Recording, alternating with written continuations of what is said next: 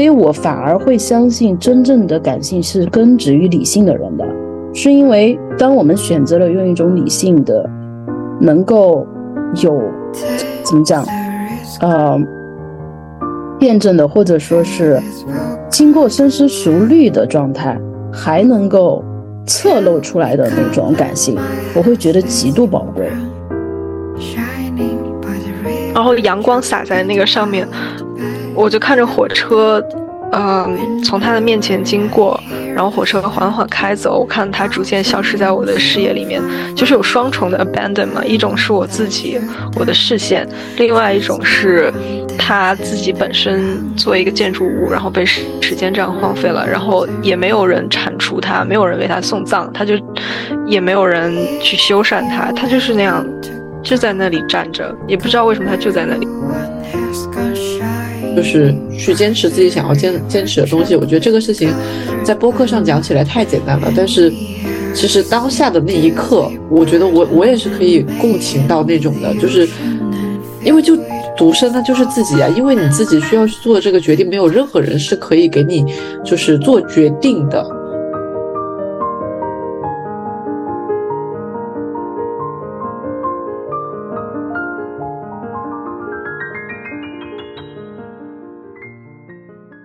Hello，Hello，大家好，欢迎回到我们的频道。呃，我是 Sherry，我是林鹤。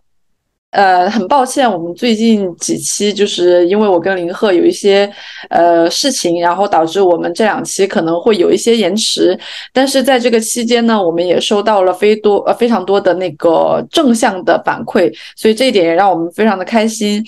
所以，呃，今天的话，我们也是邀请到了，呃，之前的也算是我们的听众朋友之一，一位艺术家，呃，程静，然后来到我们的播客的录制。所以，呃，我们今天的话要跟他展开呃一些话题，然后来聊聊关于艺术相关的事情。嗯，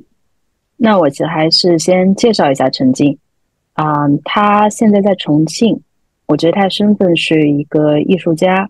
然后他的主要作品包括架上的绘画、油画，还有以原木为材料的装置艺术。他的作品都会穿插着这样的一种理念，就是要经由无数次的破坏和重建，因为他认为每件事物必须会经历消亡、废墟、覆盖这样一个过程。这是我一个简单的对他的介绍和理解。待会儿随着我们的沟通和。聊天深入，我相信听众会更多的去了解他。嗯，然后我觉得陈静也可以跟我们的听众朋友打个招呼，然后跟我们分享一下，就是之前你在呃听我们播客的时候，当时你是怎么样的一种感受？就我跟林鹤也还蛮期待这一趴的。Hello，大家好，我是王成静，好正式。就我之前。嗯，听你们的节目的时候，我就觉得特别的轻松，就很像是一个在咖啡馆，然后朋友聊天的那种感觉。就我当时听完了，我跟朋友说，我本身是一个不是特别常听播客的人，然后听你们的那个播，我但是我零零散散的就听过一些，可能北京那边全都是男主持人的那个播客，然后听他们的话，就感觉气氛啊什么的都要冲一些。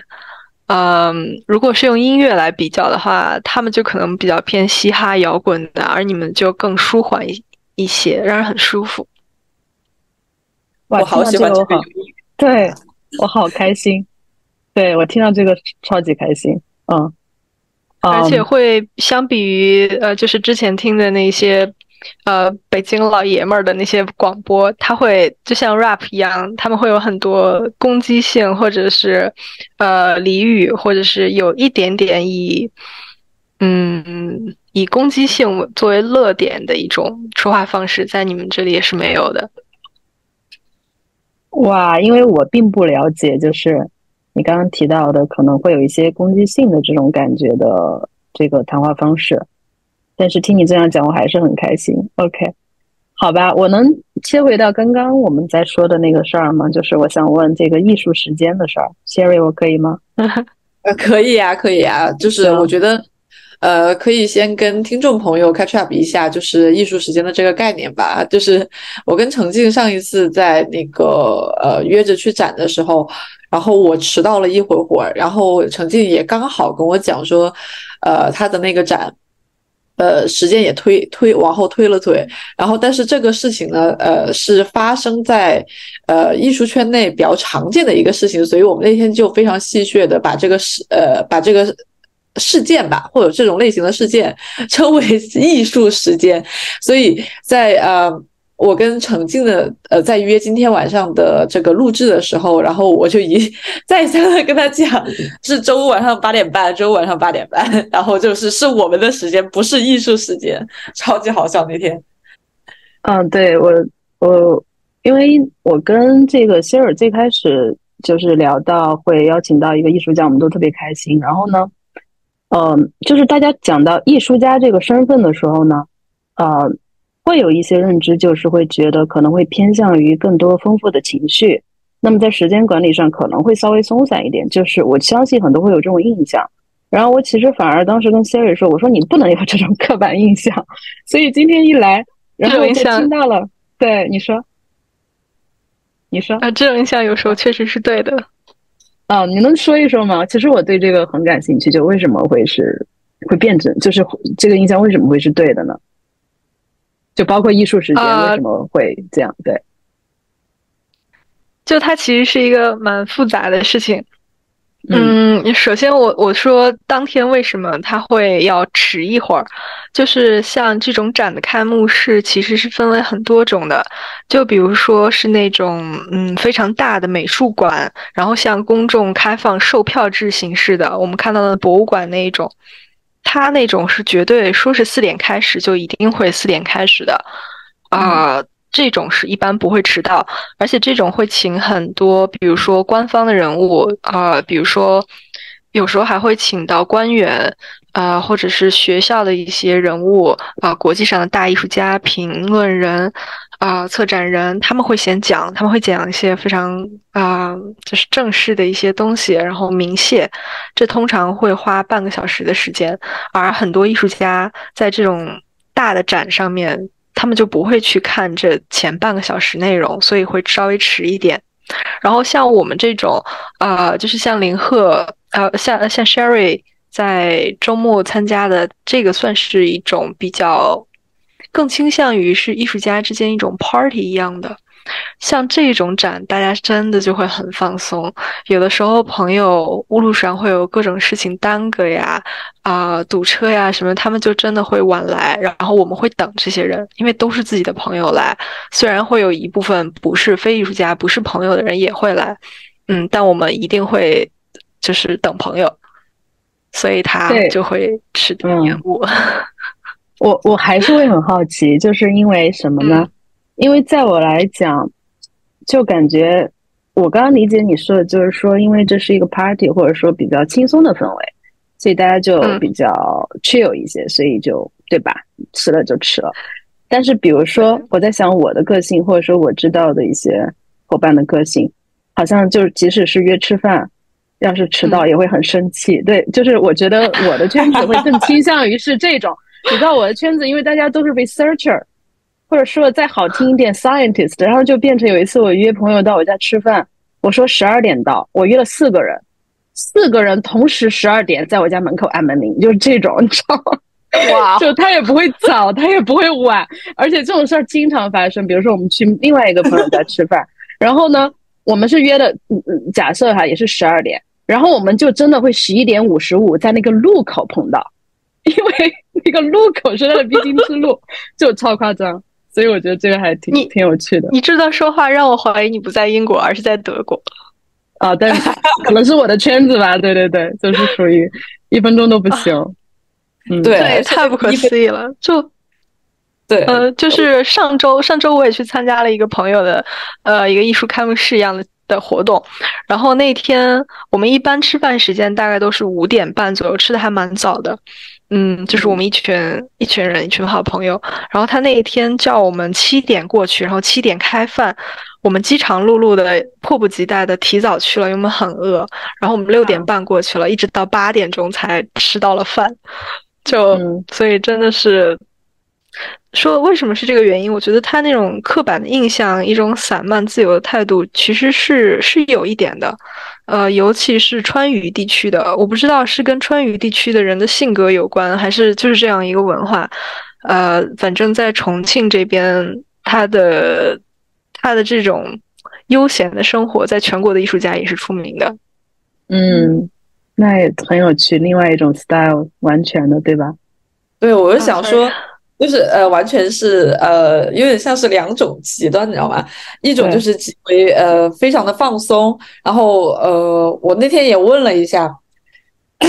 sorry，就是呃，如果说是朋友之间的这种艺术家朋友之间圈子内的聚会，他们可能会更 chill 一点，就是这个时间观念就不会特别强，这是一个极端。就比如说我们说三点开始，可能最后快到四点了，然后才开始那个展的开幕，然后。呃，另外一种就是林鹤那种极端，就是，呃，我们约好十二点吃饭，那我也不会十一点半我就到，不会，真的是十二点整，一定是整，对对对对对对，没错，会迟到，真的不会，对对，真的还挺挺逗的，没错，所以一般还有另外一种，嗯，还有另外一种艺术家的事件，我觉得也特别有意思，这个跟那个展其实有关系。就是我记得非常清楚，有一次一个展，它的开幕时间是两点钟，然后不只有一个艺术家的朋友跟我说，两点钟这也太早了，没从来没有见过这么早的开幕式。然后就我很想听听你们是一个想法，你们会为什么会就你们觉得是什么原因，两点这个时间会让他们觉得是一件早到不可思议的点？呃，我我个人的想法哈，你刚刚说完这个事情，我马上脑子里面就蹦出来一个想法，就可能是跟职业习惯有关。我在想，会不会是大家的工作时间可能都是晚上，然后第二天上午或上午的时间都是用来 chill 的，就工作的状态它可能会偏晚一点，嗯，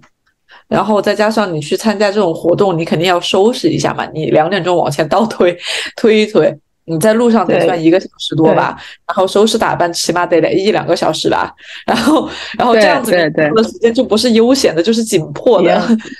对对，我觉得刻板印象来讲，会觉得艺术家应该是要睡到肯定要睡到中下午的，就是这是这是我的一个刻板印象。如果错了的话，我们就刚好 可以聊一聊；对了的话就对了，就是。我会觉得一般都要睡到十二点之后，然后你对，就像 Sherry 说的，你还要吃东西，你还要打扮一下，那你两点的话就好仓促啊！我不知道我的理解对吗？我我觉得你的理解力特别高，而且我是我都不知道有这样一个刻板印象，我真的好惊讶，因为 我也是对的，是吧？但是是对的，因为我我经常因为某一些特质，嗯，不太一样而跟周围的艺术家格格不入。其实我我有的时候算是一个非典型艺术家，就因为我的时间是十到七嘛，我我的作息时间是十到七，然后有一段时间我大概可能凌晨五点半就会自然醒，然后晚上十点就一定会睡，困到不行这种。嗯，就我的我的作息时间跟艺术家特别不一样，然后。嗯，我有一个朋友，他可能就是早上六点钟他才睡觉，然后我们经经常开玩笑说，我们两个人可以去守城门，等丧尸来的时候，我们就去守城门。我值 白班，他值夜班。对，就是因为对他可能两点钟，很多人嗯，就会有一部分人他还在睡眠当中，然后有一部分人是刚起的。嗯。就很不可思议这件事，对，说明时间这个刻板印象还是很有它的道理的。但是这个呢，OK，满足了我的好奇心。我们来问一些你作品的事情啊。我最想知道的一个是我们之前聊的时候给你预留的一个一个问题。我想通过这个问题来切入，对让观众更了解你一些，就是你身边的人给你本人或者你的作品三个关键词会是什么呢？啊！如果你没有问也没关系，就是我们已经有刻板印象了，没关系。对，或者说你我问了啊，OK，那太好了，我认真的问了，但是那太好了，那太好了。我问的是他们本人和他们本人作品的三个关键词，这样子。对，OK，没关系。嗯，啊，对对对对，好。好像又加深了刻板印象了。会 有一点，就是说一不二，不会是。对对对，那那这样吧，嗯，因为我是想通过这个问题了解到你和你的作品，所以呃，你觉得有听听到过这样的评论吗？就比如说，大家会用什么样的词来形容你的作品，或者说你这个人？我可以回答你们本来要问的问题，就是别人对我的那个作品，倒不是三个关键词了，呃，但是就是那一天。做在做一个分享的时候，就得到了一个反馈，是让我其实是很受冲击的。因为做的那个分享会，我是有很认真的在准备，然后准备的很学术，呃，翻看了很多的文献，结果在那场分享会上得到了巨大极大的负面反馈。这个反馈的它主要的内容就是说，这个作品可能太过于学术了，而缺少了作为艺术家的一种感性的部分。嗯，有趣。嗯嗯，对，就是还蛮有趣的。其实理性绘画跟感性绘画一直都有，就根据理性，但其实大多数人，包括艺术家的评论家本身，尤其是国内，还是比较推崇这种像感性啊、自由的一点的。包括对我的我的我的绘画，他们可能最第一感觉就是呃克制，这是一个关键词。嗯。然后我还听到一个叫精细，嗯，精细。然后在这之下才叫被隐藏起来的感性。我觉得这三个是我听到的一些评论里面，我觉得描述的很准确的。嗯，很多就是我画的画是抽象，然后可以就是说一下那个抽象的历史。其实，在呃整个西方的艺术史。嗯，在感性在绘画中都不是一个很好的词。西方的整个哲学还有他们的这种社会推崇的，都是一种理性的一个社会。就包括古典主义的油画，它其实是一种技巧上的作画方式。古典主义的油画，他们的影子都是棕色的。然后在印象派的时候，才第一次打破了这样一个方式。印象派第一次把影子画成了蓝色。从这个时候，画家就摒弃了对那种自然界、自然艺术、自然语言的那种。采纳了，然后他们就完全从一种理性的技术的方式，慢慢的、慢慢的就一步步的走向抽象。抽象其实是一个很纯粹感性的东西。抽象其实分为两种，就是通俗的那种。呃，语言通俗的，它的名称就叫冷抽象跟热抽象。冷抽象就像蒙德里安那种，然后热抽象就是 Kandinsky 跟康定斯基他的那个画，就是我看到什么我就画什么，我的感受是什么我就画什么，所以。所以会是一种大家都很崇尚，把自己的情绪投入进去，关注个体，不再是以前的神学或者是宗教。这个在上个世纪，它其实是一种很新的一种东西。然后到现在，我们反而成了一种约定俗成的东西，就是绘画，嗯，一定是一种极度感性的啊，一定要收放自如。然后，呃，艺术家都是像浪漫的，或者是。情绪化的呀，但实际上我的绘画非常的克制，我嗯，我会把很多东西都收起来藏起来，然后我想会把它层层掩盖住。你说，对我特别想在某个地方回应你，就是因为我和我的伴侣都特别喜欢画，虽然我们不一定自己画或懂，对，但是。就是因为像我刚刚跟你讲的，就是我们约吃饭这个事儿，对吧？就是我们都是极度理性的人，然后呢，所以导致其实我们喜欢的艺术作品，包括电影，或甚至是音乐吧，我觉得反而共同的特点是我们希望它是克制的，就是呃，我甚至会觉得在克制和隐藏里面，你还能够。就是说，不是说你啊，我是说，就任何一个作品，它还能够让我感受到的东西，我反而会觉得反过来会更强。这是我自己的一个喜好。我刚刚想到一个我在英国经常会去看的一个，我相信你一定知道这个艺术家，他叫 William Turner。啊呀呀，我很喜欢他。对，我也非常喜欢，因为我们去英国的画展看，特别喜欢他的那个。应该是铅笔或者是钢笔作品，他会在一个非常非常小的画布上画非常非常精细的作品，就感觉这个人是用机器画出来的，就会有一种这样的极其考究精细的这种。然后他的这些话，他给我的感觉啊，肯定是一个非常不专业的一种感受，但纯感受，就是他其实你不会感受到过多的放纵或者是情绪，因为我觉得有一些话就像你刚刚讲的，你会直接冲击到的就是情绪，他其实不会给我一种放纵感，他其实反而给会首先给我一种比较中肯有 manner 的感觉，但是呢，你要去细品，你就会觉得它是细的，反正这是我一个非常。微弱的感受吧，对我反而不喜欢那种直接给我一种放纵感的，我会觉得太多了，就是我会我会这样。嗯，讲到这，其实我也很好奇，就是因为程静她的个人的绘画绘画的那个风格，也是在我们刚刚介绍里面也提到，说是事物要经历消亡、废墟覆盖的这样一个过程。那这个东西它其实跟隐藏的感性，沉浸在你的看。呃，理解内他们中间有什么联系嘛？或者说，这样的绘画绘画的风格是怎么形成的？这个绘画的最初的风格其实是二零一六年，就在二零一六年之前。呃，我绘画都不是这样，我画的是具象画，然后会有一些很像，嗯，就是后印象派、后印象主义那种。其实有一些抒发感情，但是它还是会会有很多具象的东西在里面。比如说，嗯，我最喜欢的一幅叫做《Abandoned Castle on Hudson River》，他画他那幅画面的话，其实就是很简单，就是一个 castle 伫立在那里，用颜色跟笔触描述，没有任何其他的东西。这样一幅画是我是我自己画的一幅画，嗯，然后它其实就是我当时在坐火车从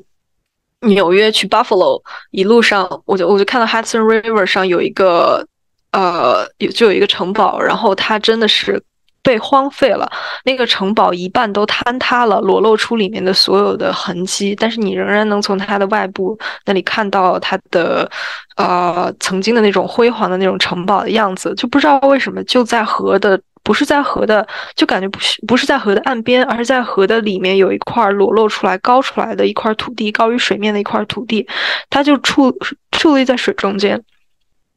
然后阳光洒在那个上面。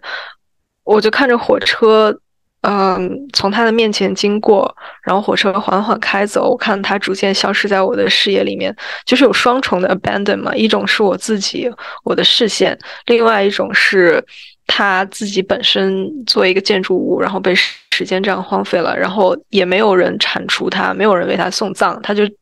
也没有人去修缮它，它就是那样就在那里站着，也不知道为什么它就在那里。嗯，它也没有对外开放，它就是没有人注意到它。那附近也不是一条可以通车的路。然后我看了以后很就很有感触，我就把这个画面完完整整的画下去了。我的理解是，感性有时候你的情感方面你是没有办法完全把它。呃，遮掩住的，然后它是自然的流出，但是你选择的这个绘画的方式是需要把它，就是就是把它演变成了一种，就像你刚刚说的，从具象演变成了一种隐藏感。然后我在想，这种隐隐藏感，然后就是在我的理解里面，就是在东方的艺术上，可能很多。可以把它叫做留白，或者或者说可以往这方面去理解，就是不那么全然的去表达一种情绪，全呃不那么全然的去表达你想表达的东西。但具体的涉及到你的画作，然后所以我就很好奇它是怎么去形成这个的。所以是这样子，然后我才想说，就是呃想要去问你的那个绘画的风格是怎么形成的啊。然后我本来想说这个话题，但是刚才 Sherry 提到了一个东方式的美学，我就觉得很有意思。就是我看到《红楼梦》，嗯，他们怎么建大观园的时候，我就看他们那个场景的描写，就发现他们在里面真的是建了一一道又一道的假山跟屏风，就这就很苏式园林。就苏州园林跟西方的那园林最大的不一样，就是我们中国人讲求的美学是，呃，你进门不见山，你进门不见园。然后要先有一个遮挡，任何你看到一个好的园子，它都不是一马平川的。我特别喜欢苏州的狮子林，就是我还去过拙政园呀，呃，包括呃，我忘了一个叫什么桥那个地方，我都都没有狮子林喜欢。狮子林真的是一个特别小的园子，然后它里面真的像是一个迷宫一样。我那天去苏州园林的时候，是上海封呃，就是上海有一些疫情，然后呃，所以去苏州的人就极度减少。我几乎就我一个人在园子里。那天下了非常大的雨，七八月的时候，苏州全都是这种暴雨季节。然后我就一一个人在。呃，穿着雨衣，打着伞，然后，但是我浑身都是湿的，在暴雨的苏州狮子园林里面一个人逛，我逛的真的好开心，我就逛了一，它那么小小的园子，我就逛了一整个下午，就在里面那样曲折穿行，我大概走能走了很多条道路，都是不一样的，嗯。就会觉得中国的美学是这样的，它不会完完整整的跟你像西方一样，就是一块大草坪，你一眼就看到这里有什么那样的开阔。它会把很多东西、情绪都隐藏起来，但这也不是一种小气，它是有美感的。你站在假山底下，你站在假山里面，跟你站在假山石上面，是完全看到的风景是不一样的，它美感也是不一样的。而我小的时候，从小的一个经历，其实我个人的性格，就是在我画具象画的时候，我个人的性格其实更像是西方的那个园子的。嗯，因为我们家从小教育也蛮西式的，特别的开放。就是我妈妈以前也是大学老师，嗯，她。而且包括我所有的朋友，他们的父母几乎我是读的附中附小，他们的父母也都是大学里面的，所以家里都会有一种传递一种很开放、很嗯民主的这么一种气氛。我从小都是一个很自由的人，我们家非常的民主，所以就我我会觉得我是我的画儿，我的。我到现在，我的画的底层还是开朗的，还是很阳光，还是很积极的一种，就是有一种快乐在里面，就是源于我很小，从小的时候这样一种家庭里面给我带来的一种快乐，而不是一种压抑的气氛。呃，但是就说到这个就比较难，但是在画那个我我的风格从具象到抽象的那段时间，可能我自己经历了一些。嗯，很痛苦，很痛苦的事情。呃，我我前几天还有一个人特别好奇的问过我，到底是什么痛苦的事情？我也跟他详细的说了。但我但我最后总结，其实痛苦的事情就那样。他们都说快乐的家庭有各自的快乐，但是不幸有各自的不幸。其实悲伤也是一样的，不幸也是一样的。嗯，无非也就是那几种，就。我觉得大多数的悲伤其实都是源于你想要而不得吧，求之不得。比如说亲人的去世，也也就是你想要你的亲人留在你身边，但是他没有，他不能。嗯，然后当时，当时我就感觉整个人从最深处、最里面的那个地方一下子被折断了一样，因为那一年发生了太多的事情了。我就真的一下子就被折断了，就就特别简单的一件事情，然后我就开始，我不再愿意观看我周围发生的事情了。我可能看到那个 castle，我也看不到那个 castle 了。就我以前看过一个电视叫剧叫《请回答一九八八》，里面有一个棋手，他说他很不喜欢他在下棋的那个状态，那个时候。天也看不见，他现在能看到天的蓝色了。我在纽约那一年，二零一六年那一年，还有二零一七年，我就觉得我看任何东西都不是它原本的模样了。如果二零一七年那一年再让我看那个 castle，我可能什么都看不到。我不知道这样说，嗯，你们明白我在说什么吗？我觉得，嗯，我觉得是这样的，就是我非常喜欢你讲的整个过程，就是因为，嗯，我觉得我们问你的问题，它本身不是一个，就是一个可以清晰的用逻辑，或者说两三句话就应该让人懂的，就像，所以你讲的整个东西，也许它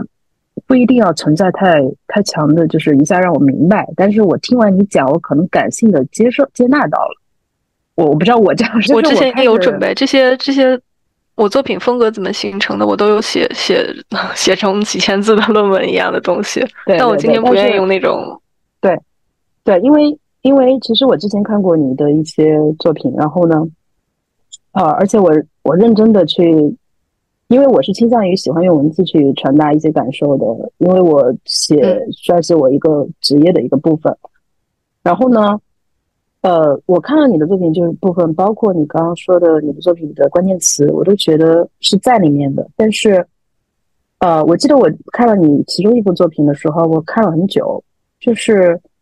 他给我的感受在于，当你经刚刚把你的一些就是经历讲完之后，我觉得我会觉得非常的吻合，就是会有这样一种感受。所以我觉得从我的角度，我是可以很感性的去接收到你说的东西的。就是他为什么会是强或者怎么样？我刚刚想说，就是我刚刚想说，有一种表达哈，就我要说之前我那个做导演那个朋友，然后他跟我分享了一句话，然后我很认很认认真真的记到了备忘录里面。稍等一下，我必须把这一句找出来，因为聊到这儿了。呃，我因为他当时这句话其实讲了很绕，我说实话，真的不是我跟不上，是因为我很仔仔细细的在嚼他这句话。这句话是他，呃，北电的一个老师跟他讲的。他说，当一个电影要讨论意识和表达的时候，那这个是电影就失败一半了。然后我当时就嗯。好的，我大概明白了，但是也没有特别的明白。然后后面直到我看了几部，呃，像诺兰的电影啊，或者说别的电影作品的时候，慢慢品。其实我觉得它跟隐藏的感性、跟留白的艺术，然后我觉得其实它是有一些。呃，像可以相结合的地方，或者说互通的地方的，就有一种感受，它真的是没有办法用逻辑、用语言去把它表达出来，它就好像一种呃，我理解的磁场和频率，你接收到了。然后，那你就可能就是突然一下，就像林鹤刚刚说他看到你的作品一样，他说我好像就是你刚刚描述的这一段故事和心路历程的转变，然后和你的作品那么一一结合，然后他可能就明白了，就是哦，原来是这样子。所以，所以我觉得，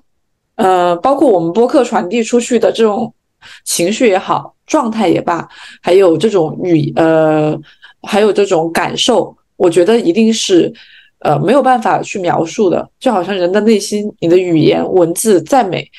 然后我觉得有一些东西它就是需要被隐藏，或者说它就是只能是隐藏隐藏的这种方式才具有那种美感。我个人是这么觉得的。没错，我跟你说，嗯，想分享一句，就是我很喜欢的一句话，就是。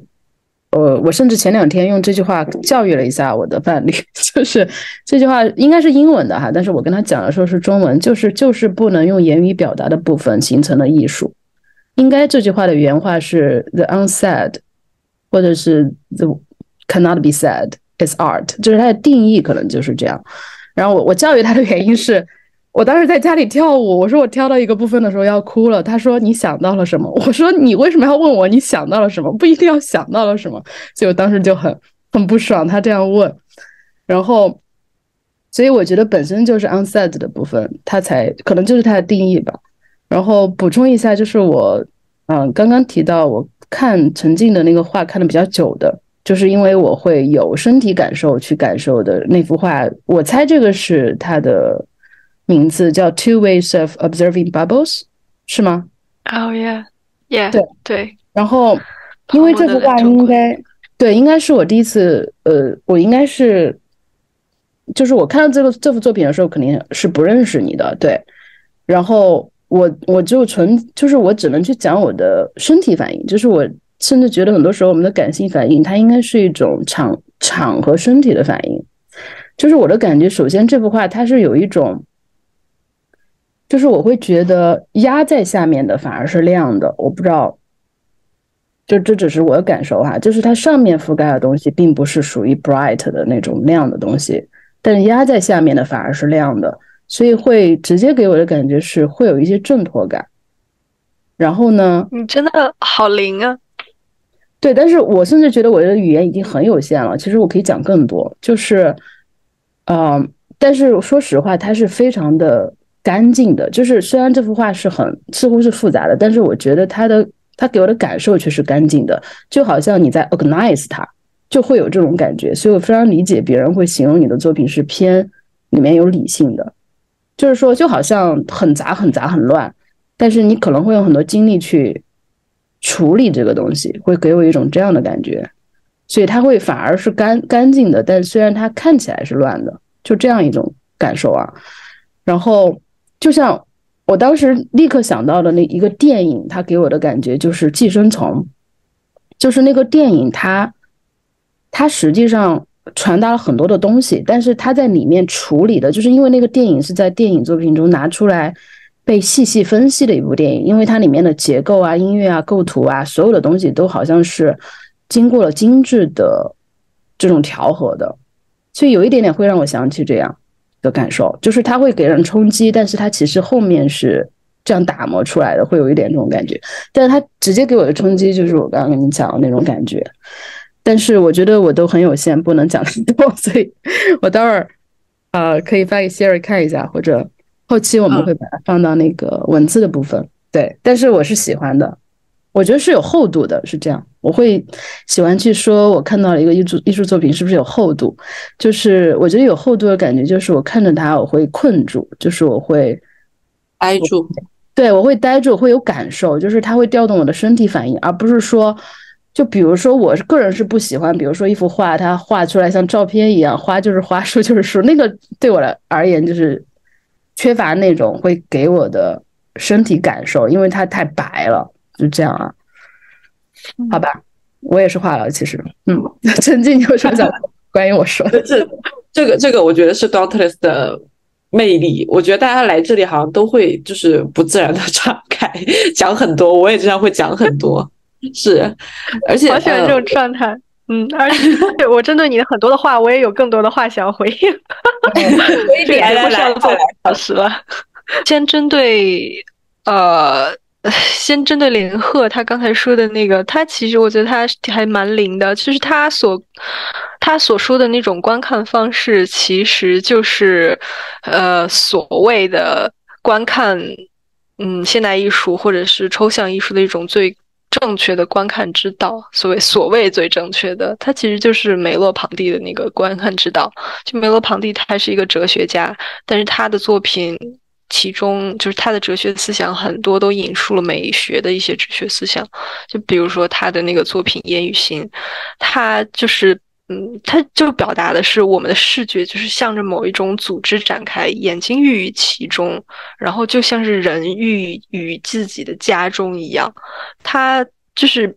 以前我们看一个东西，就包括西方一度以来崇尚的这种理性，就是我们看一个东西，我们是看在脑子里的，我们的大脑跟我们的眼睛，跟我们的感知系统是分开的，呃。我们会去理性的分析这个东西，它背后，比如说我们在观看古典绘画的时候，我们就不能用这种感受性的东西，它里面藏蕴藏了很多哲学的，呃，还有一些宗教神学的一些隐喻。就比如说，你会常见观看宗教，呃，观看古典绘画的时候，你就会呃仔细的分析这个人物他是谁，然后他为什么会站在这这里，他手中拿着的每一件物品很可能都是有隐。的，就比如说苹果，呃，凡是跟苹果画中有苹果的东西，它多多少少都是跟性有关的，这就是大家都知道嘛，《圣经》里面的苹果的隐喻。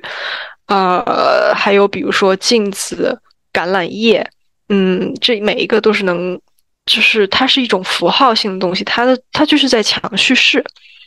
但是。我们看现代艺术的时候，很多人就说看不懂。所谓这个“懂”，很可能就是指古典绘画中那种经过逻辑分析，你知道他在讲什么。但其实现代艺术不需要你懂。你看的时候，梅洛庞蒂他就是在讲，你在看的时候，你不是用逻辑看的，你不是用大脑看的，你就是用身体看的。就包括雷林赫的刚才就说，我是用身体在看的。我觉得你说的这句话就好妙。就是就是在用身体看的。你问我在想什么，我没有想，我就是在用身体在跳舞。然后呃，我再再说回说回刚才那个话题，我觉得我的东西其实也不是故意隐藏的，嗯，而是一种不得不或者是无意识的一种，呃，这样一种方式。就我的画，刚才我还没有说完，为什么我会变成这样的一个画风？呃，就是从那个时候，我觉得，就我刚才说的那个 Abandoned Castle on Hudson River 那一幅画。我的 soulmate professor 他给我的评论是这幅画太满了，你要懂得留白。他是一个美国人，他的原话也不是留白，他的他的原话是你的画需要有空间来呼吸，在某一些地方它很满，但我自己却觉得那幅画特别特别特别的苍白，特别的空，也没有苍白，但是就是觉得我空，它不够，它不满，嗯。当时在那幅那幅画，是我最后画的一幅抽象画，在很多年以内以来，它都是最后一幅。呃，就在那一幅画之后，我就开始了我的交织系列的创作，就是这样层层叠叠交织的。他们最初就是源自于我的一些，呃，比如说在上其他的艺术史啊，或者是社会学的一些课的时候，我会在笔记本上随手的一个涂鸦，那种涂鸦就是无意识的，而且我没有办法停止，就。他们全都是一些抽象的符号，就是之后反复在我画里面出现的各种符号以及他们的组合行为方式、组合方式。嗯，我就就是没有办法压抑的去画这些事情。我觉得它其实是对我当时的一种心理状态的一种修补。嗯，然后我就一直不停的、一直不停的在画，然后同时在我。创作这一系列的过程中，不好的事情在就更多的不断发生。就我这个交织系列，它现在是有呃五幅油画，一米二乘一米八的巨大油画，跟两个大概十厘米乘二十厘米的一个木板，两个木板装置组成的。但其实并不只是只有这八件作品，它还有第九件，就是它还有第六张油画。然后到了第六张油画的时候，我的画就越来越惨白了。我到那幅油画的时候，我就已经就觉得自己被抽干了一样。我那些所有我的那些几何符号，它们本来应该是用来填补或者是修复的这样一个作用。就我当时。我当时说我已经看不到，如果再让我去看那个 castle 的时候，我已经看不到那个那个城。我再让我去看城堡的时候，我已经看不到那个城堡了。就我只能会把，我只能会把点，我只能会把我的眼不是看向于外部世界，而是看向于我自己的内部世界。而我的内部世界可能只有这些几何符号。然后到了最后那一幅画，那幅画从来都没有公开展示过。就那一幅画的话，充满了特别苍白的一些线条，然后它们全都是，嗯，它们全都是我我原我之前的几何绘画都是有俯视的特别平面的一些几何，而那个开始全都是立体的，是长方体的那样的一种几何符号。然后那幅画我是没有画完的，然后从那幅画开始我就没有办法再。下笔了，就是没有办法再下笔画油画了。嗯，我刚刚讲的这个，就是其实反而从陈静说话的方式，我非常可以感受到的是，他其实是非常理性的状态。就是说，在他的文字体系中是非常的成体系的，就是是有层次的，是有逻辑的。所以其实可以从一个人说话的方式是非常容易。感受到他是不是一个 organized 的状态，所以你刚刚就我就更可以理解你说的为什么会有人觉得你是非典型的艺术家。我觉得从你说话，其实我会嗯得到更多的这种印证。对，就是而且我相信你待会儿会想起来你回到哪个部分，你的语言体系是对你是在控制它的。而且我觉得应该其实几天前。啊，几天前我收到了一个评价，那个评价就是非常负面，对我这种理性的方式，他认为我不配，不配去画一些画或者怎样，就是因为我不够感性，可我偏偏要有这样很理性的方式来作画，这就是最真实的我。你让我去强装感性，我也装不出来。就我其实也是一个非常感性的人，但是，嗯，你让我换一种方式，我真的也换不起来，换不出来。但但对于你说的这个，其实我特别想说一些什么，因为我们倒也不是说要一直聊艺术作品，就是我觉得这更多是一个人与人的沟通。就是因为你说到了理性和感性这个话题，就是，呃，我现在其实随着我自己的这个工作，然后我圈子里更多就是我刚刚讲的什么 researcher 或者好听一点，他甚至叫 scientist。我而且你刚刚讲到一个部分，就是关于你绘画里面的呼吸感或者留白，这些我的共鸣都很强，就是在于我觉得推而广之就是相关性相关的一个点，就是。我会觉得过多的感性，就像我刚刚讲，我看一些话，它有一种放纵感的时候，我个人是不喜欢的，因为我不喜欢多。就是就像如果一个人他很爱你，他一直跟你说他爱你，我是我是接受不到的，就是我反而会无感。就是，所以我反而会相信真正的感性是根植于理性的人的，是因为当我们选择了用一种理性的，能够有怎么讲，呃。辩证的，或者说是经过深思熟虑的状态，还能够侧漏出来的那种感性，我会觉得极度宝贵。我反而不喜欢，就是我会觉得有有可能会有些情况下，大家会把放纵理解为一种感性的方式。我反而觉得要收和有一定的节律，但在这种情况下，你的感情依然会露出来的时候，我觉得这这个对我而言是最宝贵的。所以我觉得我们肯定不是在嗯圈子内或怎么样，但是我只能从我个人的角度，我觉得你收到的负面评价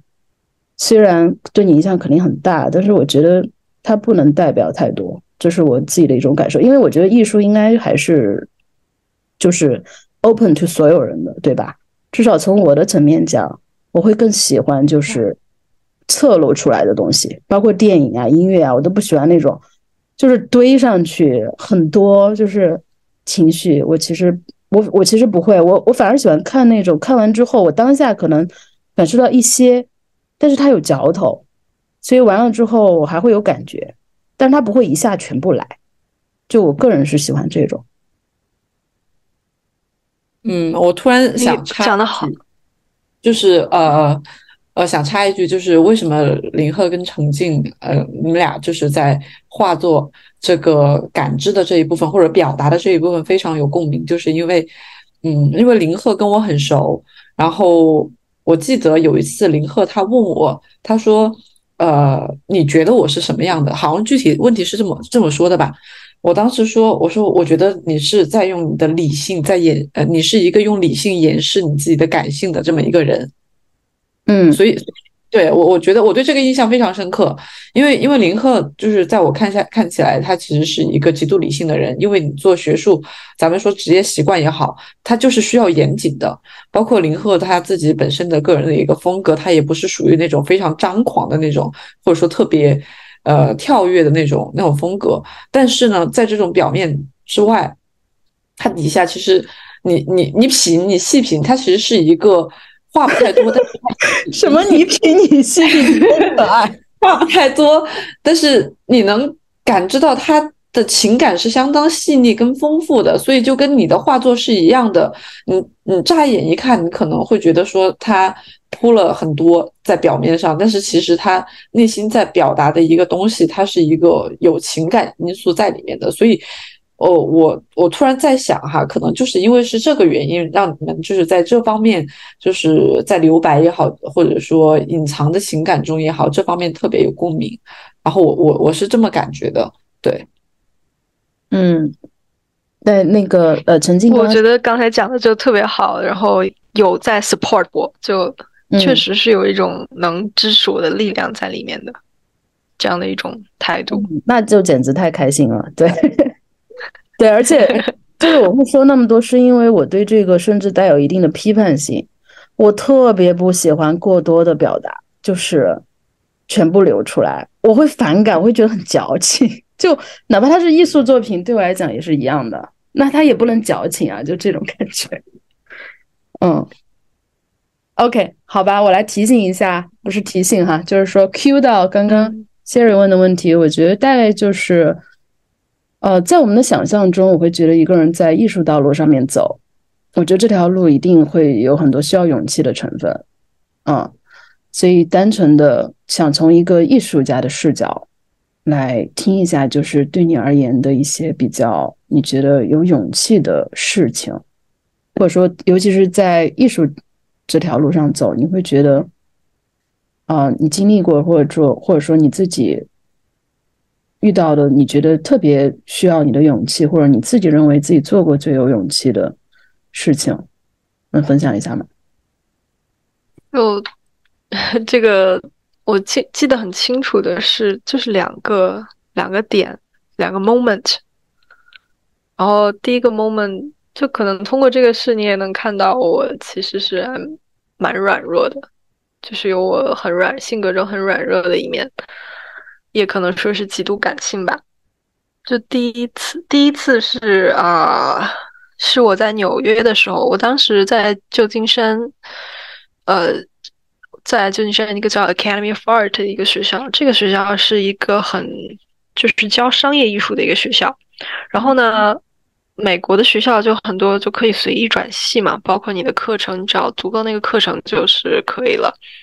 也不一定非说像国内转系这么难。美国那边很多时候就是你申请一下就转系了。嗯，当时，当时我就是我大概可能从十几岁我就蛮想做艺术家，就全职艺术家、画家。我当时读的就是油画系，在旧金山那个大学。然后后来我就呃，因为我当时知道纽约，我现我最后毕业的那个学校，它叫 Hunter，然后 Hunter 是一个非常注文，然后非常注重现代艺术的一个学校。它不是纯艺术大学，就不是旧金山那样的纯艺术大学，它是一所综合性大学。但是它的油画排名在美国是第七名，就那年是第七名，现在不知道还有没有更好一些。然后嗯，就是它的油画。呃，就是在它之上的综合大学，不是主呃艺术大学，只有耶鲁是排第一的。然后他们的学校，那个学校，它的论文要比纽约其他州的论文量大概要大，要要大百分之二十左右。就我们当时会写超超多的论文，然后它的整个的教育体系也很现代、很学术。就是旧金山艺术大学那个那个大学，它是。比较注重商业，它的就业率很好，它的商业艺术很好，它有跟好莱坞包括各种的硅谷的游戏公司合作。嗯，然后我当时就去纽约看了一下，纽约那天就下了很大的暴风雨，我记得当时可能是冬天刚过去的一个季节。我当时打着伞在中央公园里走，我去看完那个学校以后。我太喜欢那个学校的教学方式了，就是包括他们整个的这样一种学术氛围，包括他们怎么怎样的一个教学方式。比如说我在旧金山，我还是跟两三百年之前一样接受传统的学院式教育，就是学院派教育在艺术体系里面就是写实的意思。嗯，我画着陈旧体系之下的这样一种画。然后我会到纽约看到他们的那所学校的教学方式，他们真的很现代。他们讨论的东西，它包括纽约跟加州，他们这个艺术风格也是整体不一样。纽约的呃要更严肃一些，这个我们当也可以之后再细聊。就是纽约跟加州他们艺术风格有什么不一样？嗯，当时我就。在中央公园走出来的时候，我走到了一个四十二街，我不太记得那个咖啡馆叫什么了，好，就是一个非常有名的一个咖啡馆，好像叫，呃，可能是叫什么 Refreshing Square Cafe，我不知道我记得对不对。然后是一所酒，就是很有名的、很有历史的一家咖啡馆。我到里面的时候，我就。我就哭了，我就而且是嚎啕大哭，在公共场合就忍不住的呃就是趴在桌子上抽泣，我很尴尬，我内心是非常尴尬的。我也没有想到，因为外面狂风如骤，就是纽约的那个暴雨，直接把我的伞，就是一个一个很结实的那个伞，会吹，就是吹要激进吹坏的那种。它其实算是应该台风或者是一场很大的风暴。然后我当时浑身就。湿漉漉的，然后就在那个咖啡馆，有没有可能我的裤子还滴的一点点的水在地上，然后我就在那里哭到不能自已。然后为什么会这样？就是我觉得，我觉得暴风雨真的在暴风雨中行走真的好辛苦啊，而我不是一个那样坚强的人，我觉得我很脆弱，我觉得我在暴风雨中。走了一走，我的手就冷到没有知觉。我觉得我不去我，我应该不会做艺术家，我做不了艺术家，因为我知道艺术家是一个很辛苦的一个职业。就各种调研来看，艺术家的收入都很低，尤其是女性艺术家，可能是我们下一个 part 要讲的，女性艺术家的收入只有男性艺术家的三分之二。嗯，而且，这世界上包括中国还有西方很多地方给女性艺术家的机会也不是很多。我觉得我不够那样强大，我坚持不下去。我觉得我不会来纽约，我也不会去读现代艺术。我可能回学校，我就会转系。嗯，我可能就去，我可能就去做一份工作。也不会去做全职艺术家，我可能坚持不了自己的梦想，我不是那样的人，我不是，我都做不到。我当时心里就那样哭，就是觉得我自己是我达不到我自己的希望，原来我这么软弱，所以我我就在那里啊，哭的不能自已。然后，呃，然后过了一天，我买了机票飞回旧金山。嗯，我毅然决然的来到了纽约，对，然后哭完了以后就不知道从哪里，从哪里心底涌上了那样的勇气，嗯，所以这是我第一个我觉得我在艺术道路上做的非常有勇气的一件事情。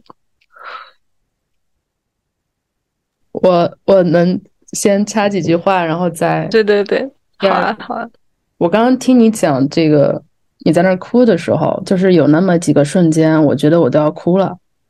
我可以跟你讲一下，就是也是一种身体感受吧。我立刻想到，就是我真的要哭了，你们知道吗？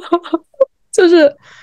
就是我我真的要哭了，怎么办？是不是因为感冒了？我好脆弱，而且我们都没有见面。就是因为我要接下来说的话会让我 哭出来，因为因为我觉得做 research 很难。然后我记得有很多很多个瞬间，我都会跟别人讲做不做都行。呃，我因为我其实有一个工作室，也可以赚钱，或者说我其实去呃业界当咨询师之类的，因为我工作能力我觉得还是 OK 的。然后我就想到很多个瞬间，我会这样跟自己对话。就是，而且这个对话可能不会有别人知道，但是你的脑袋每天都这样长，就是，就是呃，但是其我当时要哭的一个梗，包括现在，就是我会觉得想哭，是因为你自己其实心里很清楚你想怎么样，就是不管你说什么，跟别人讲什么，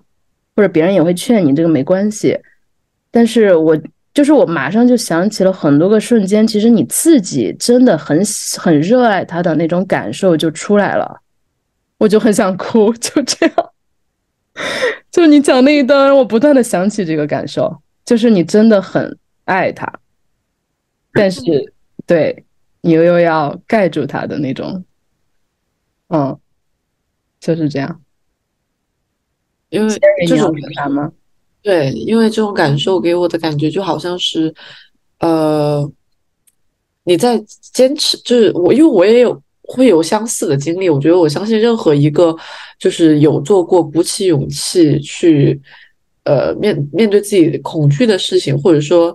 呃，根本就未知的事情、害怕的事情，的人一定会有同样的经历，就是你想去做，但是你知道这个事情上你已经可以预见到有很多的呃需要克服的东西，就内心的一些呃畏难情绪吧。我觉得这里可以把表达成一种情绪，但是你后面还是选择。就是去坚持自己想要坚坚持的东西，我觉得这个事情在播客上讲起来太简单了，但是其实当下的那一刻，我觉得我我也是可以共情到那种的，就是因为就独生那就是自己啊，因为你自己需要去做这个决定，没有任何人是可以给你就是做决定的，包括呃林鹤之前说的关于勇敢的这一个事情，就是呃。还有一个很重要的方面，就是你要能承受你做的这个决定所带来的所有的后果。这个是一个关于勇气的林鹤之前讲的一个事情，所以我我我认为，就是，嗯，他就把当时曾经说的那个画面非常的具象化了，就是除了恐惧以外，或者说除了自己的犹豫不定以外，但是还有一个很坚定的去选择了这么一个画面在里面，所以。嗯，我更觉得说，因为我之前也会遇到这种，就我很担心、很害怕，但是我觉得这么做是我想要去做的。那我现在能预见到的这个事情的困难是什么样子的？那我要不要就选择就这样做？这个过程中内心是十分煎熬的，再配上那个雨，所以对，而且我特别喜欢陈静讲的，她大哭了一场。我马上就会想起来很多个瞬间，我就算没有大哭，但我基本上也是那个状态了。而且最让我心疼的就是，就真的会像，就是我好像也哭了吧，就是会像个小孩一样，就是我明明就很喜欢，我明明就想要，可是怎么怎么样，就这种感觉，知道吗？就是，呃，我觉得里面还有一种很深情的东西，所以会让我很感动。嗯。呃，我想起来之前我问林鹤一句话，就是因为我在申请的过程中也遇到了非常多的不顺利吧，而且我自己当时觉得我是有天分可以做这个事情的，但呃都没有遇到一个很好的机会。然后我跟林鹤说：“我说林鹤怎么这么难？我我现在怀开始怀疑我自己了，我是不适合，就是不适合。”林鹤说。你怎么会讲这句话？有什么事情是容易的吗？你你为什么会讲出这种话？都很难啊！对我还批评他，我说你想太天真了，什么是容易的吗？没错，那他很严肃的批评了我。他说你怎么会觉得有容易的事情呢？他是这么跟我讲的。而且我还有一个，也不是理念吧，就是。这是我相信的东西，对，所以我我相信跟陈静是很有共鸣的。就是我，因为你刚刚讲到自己脆弱，我觉得很可爱。就是你自己会说自己脆弱，啊，然后雨暴风雨里面走完，全身都冰凉，对，承受不了。就我很喜欢你讲这一段，因为因为我觉得大部分承认也不是承认，就是说会就是会哭，然后会说自己脆弱的人，我其实认为是极其强大的，真的，就是他拥抱了他。我觉得一个人可以拥抱自己的脆弱，这个这个其实比你对，就是你不表现脆弱要牛很多很多倍。因为我经历的大部分的人是，他喜欢用一些表面的东西去盖上，假装自己很棒，但其实他内心是煎熬的。我反而觉得能够哭出来，能够承认自己，哪怕承认自己不行，我觉得这个是比较比较厉害的。对，我以后如果失望。灰心的时候，我就找你聊天吧，好给我力量。可以，我我应该我也会经常批评人，你知道吗？对，我我上次批评 Sherry 批评的更狠，我觉得那次肯定把他真的生生气了，我们就不提了。但是 没有没有生气，但是当时我有，就是如果是以前的话，就是我听到这种批评，就在我这种状态下，我听到批评，我肯定会难受死了，我巨难受。但是其实呃，有一种。我自己的经历，在我真的非常挣扎的时候，通常把我叫醒的都是那种非常难听的话，真的，就是我觉得这个可能也是呃真正好的关系的一种价值吧，就是我没有必要跟你说假的，对我看你这么衰，我想扇你两耳光，我觉得就应该这样讲，你知道吗？就是。对，就是基本上我特别挣扎、特别谷底的时候，一般来讲会让我起来的，其实最终是两巴掌，不是什么啊拥抱啊，但这些也很重要哈，不是说它不重要，但是我觉得能够很狠的把一些真相讲出来，就是所以说就是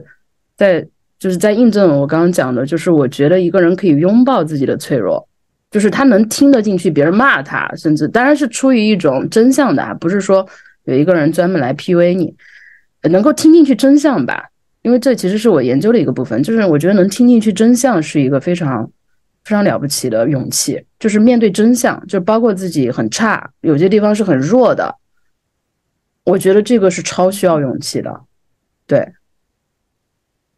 哎，你来分享你说的第二个瞬间。嗯，啊，好想听你们说呀！哎呀，自己说就掏心掏肺的。嗯，就第二个勇有勇气的瞬间，呃，就是我刚才说的那个学校，呃，就是我们可以就回到我那最后一幅画那个地方，呃。我刚才说，我画完最后那一幅画，交织系列最后一幅画，我那个画面就就非常的苍白，就好像是被抽掉了所有的力气跟所就所有生的生的东西，有生机的东西一样。嗯，那幅画就充满了各种各样的苍白的一些透视的长方形几何体，它们就很像一个墓碑，又很像是。就很小很小的时候，不到十岁的时候去画的那种几何体石膏的素描一样，就那种东西，就我一直觉得他们就很像一个个的墓碑。然后从那幅画往后，我就画不了画了，就画不了油画了。然后在在纽约最后一个学期，我什么。什么关于艺术的课我都没有选，我就直接选了一些，啊，文学上的一些，就是纯论、纯写论文的一些课，然后就毕业了。就毕业之后，我根本就没有去考虑申研的这个事情，然后我就直接。我在公中央公园，我记得我当时我在中央公园很晚的时候，我在那里坐在一个游乐园的一个架子上，然后我在那个架子上坐了很久。回去之后，我就没有深研，直接回到了我本科的那个很商业的学校，教商业艺术的学校。然后我的选择了游戏开发这个专业。然后到了那个又回到旧金山的时候。就我真的是一个还蛮脆弱的人，我就一直，我当时会觉得一种强烈的屈辱感，然后我就 就真的很 embarrassed，I'm so embarrassed，我就我就我就在课上一边在上课的时候，我的眼泪就止不住的往下掉，呃，就真的也真呃就觉得很屈辱，我不知道我为什么会去干那个。但是我我在那那边的时候，我们学校当时有一个挑战，然后那个挑战就是说，呃，你需要在一年的时间内画一万张画，然后是人体写实的素描。当时我用了三个月的时间去画完了那个画，然后后面还登了一个级，就是那个荣誉榜嘛。整个完成就是一年完成一万张画的挑战的这个人都没有几个，然后一共就十个人。然后我用三个月的时间把它画完了。我记得我当时就是除了生活必须所需的一些吃饭睡觉的时候，还有完成课业这样一些必须的事情，我就是在画画。我当时记得我的手都麻了，但我就一直在画这个人体素描，一直一直一直不停的画。我，然后这种这种状态是特别感觉特别好，特别麻木的，就你根本不用去想，你什么都不要去想。我就是我就是在麻木自己。然后到了三个月之后，我把它画完了以后，我感觉到了极大、极大、极大的空虚感。嗯，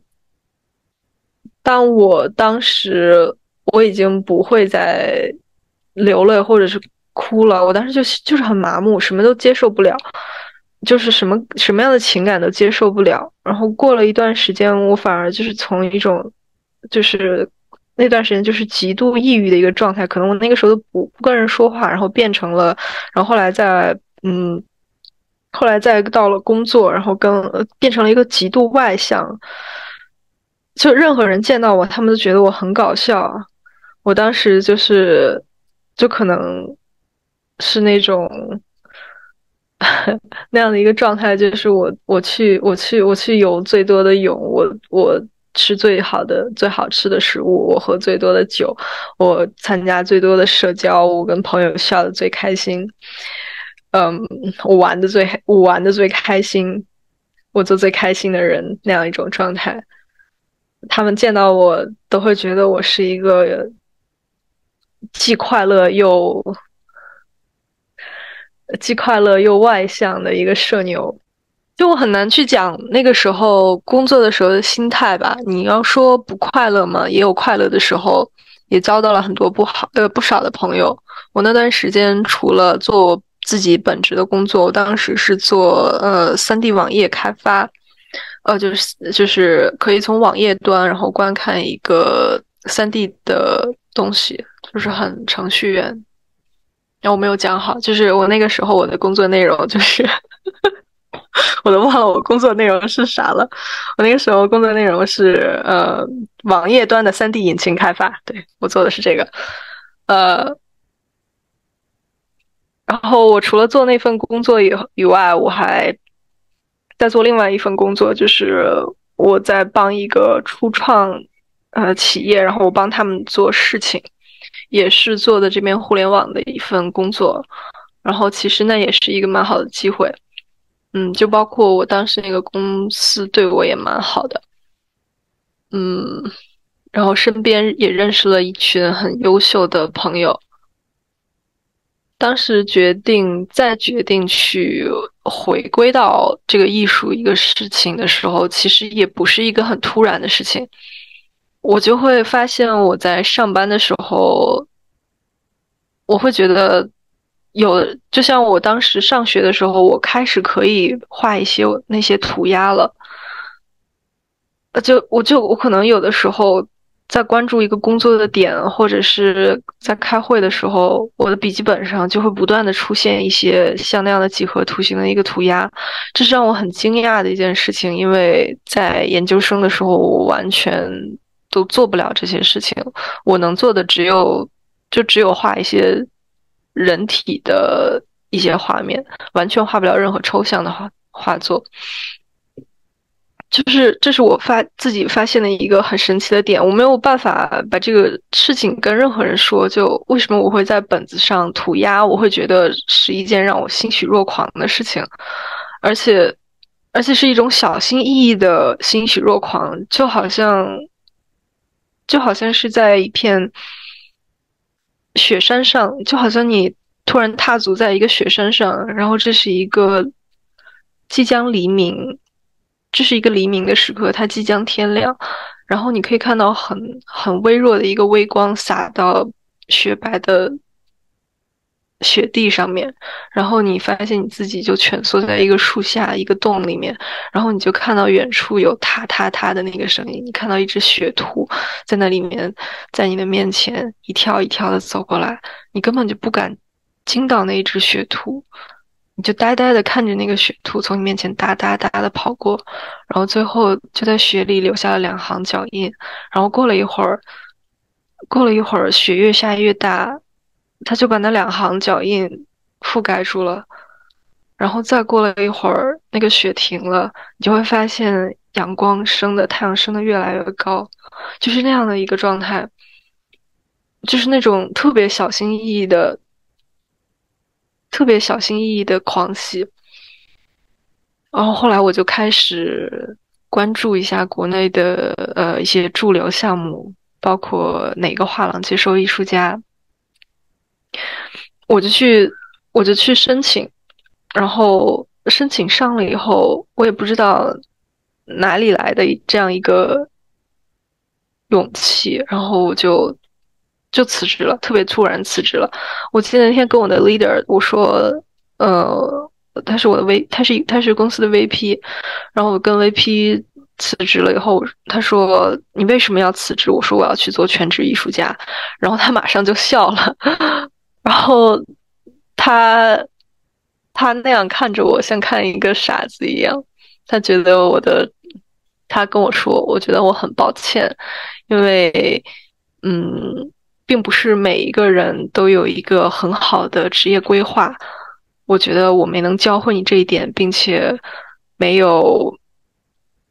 没有让你做出一个理智的决定，我觉得很抱歉。然后他说：“你确定不要再想一下吗？”然后我就很肯定的，我也没有我也没有跟他立什么态度啊，怎样？我没有跟他说任何话，我就很肯定的说我要辞职了。然后我就从那个公司走了。然后继续在画画的时候，就是那一年是二零二一年，然后二零二一年的七月，二零二一年的七月那一年有一个台风叫烟花，啊，就是我没有跟你们分享雨这件事情对我来说有多重要，但是就真的很重要，因为我出生的时候下了一场很大的一个雨，然后我觉得我人生中最。最开心跟最不开心的时候，全都是狂风暴雨。然后，二零二一年那年七月是有一个叫烟花的台风登陆上海，然后那个烟花，烟花是近十几年来它的雨量排名是第一，最大风速排名第二的一个台风。然后我在上海的朱家角，然后那里有一个叫大淀湖的一地方。那天那场雨把大淀湖平静的本来平静的一个湖面吹成了像海一样那样，就就是把湖水吹成了海。然后台风那一天，我就自己一个人带着一个救生救生气球去大甸湖里面游泳。我在那里面每往前游两米，就被海浪拍回去一米。就豆大的雨水打在人的身上是生疼的，我的眼前就是一片灰暗，整个世界都是灰蒙蒙的。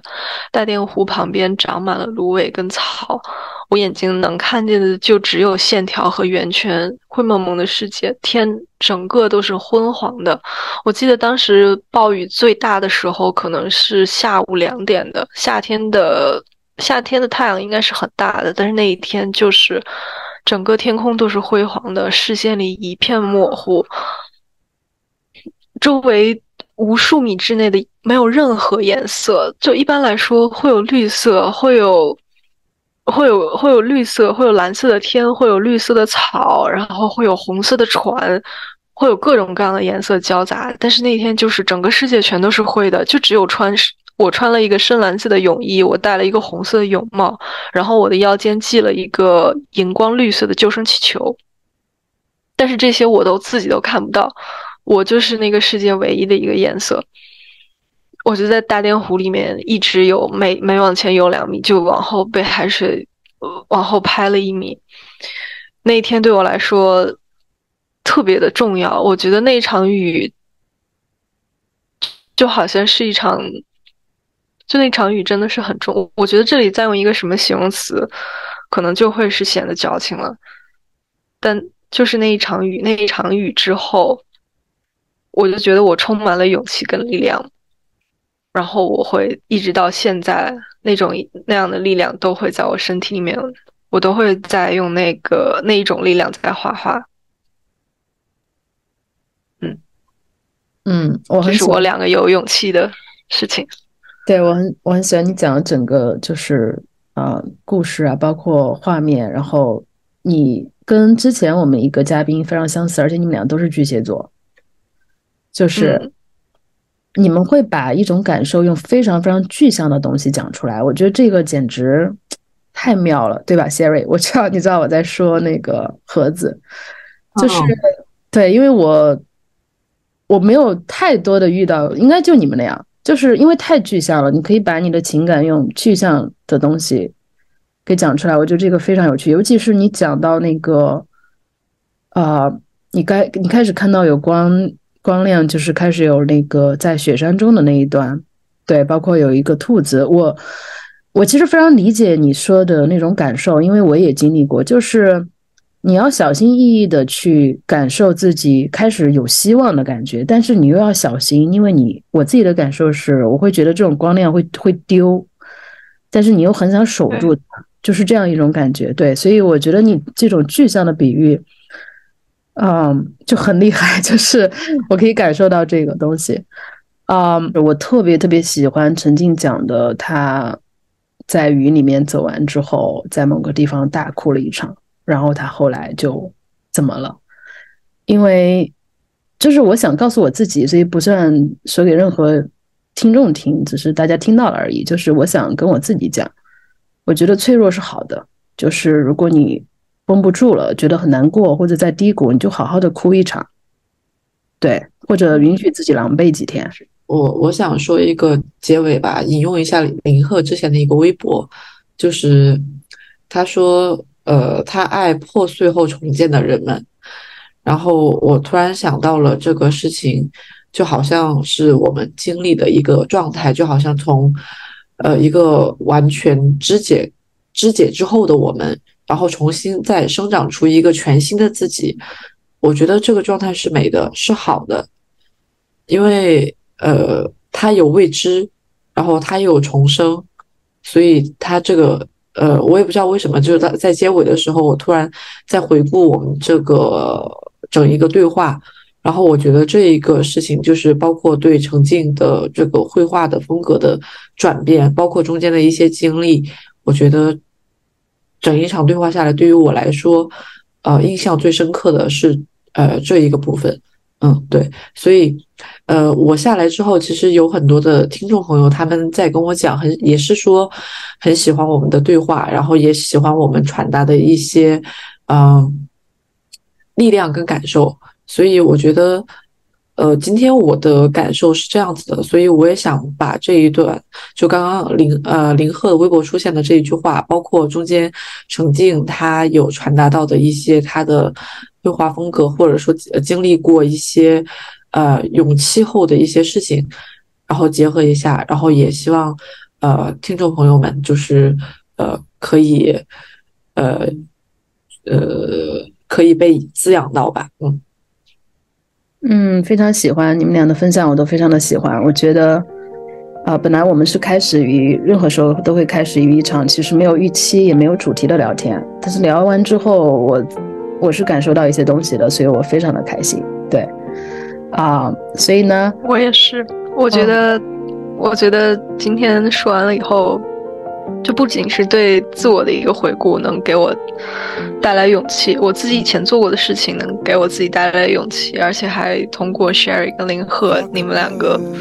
给我的反馈，我真的都能感觉到一种巨大的 support。嗯，这真的是很棒。是的，可以把我们这儿当成老家，以后常来。我也对女性 非常的感兴趣，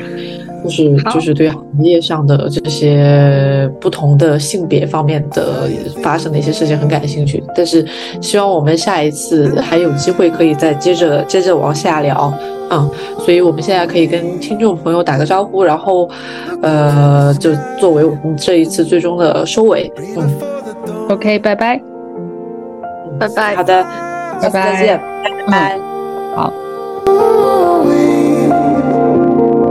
Sometimes they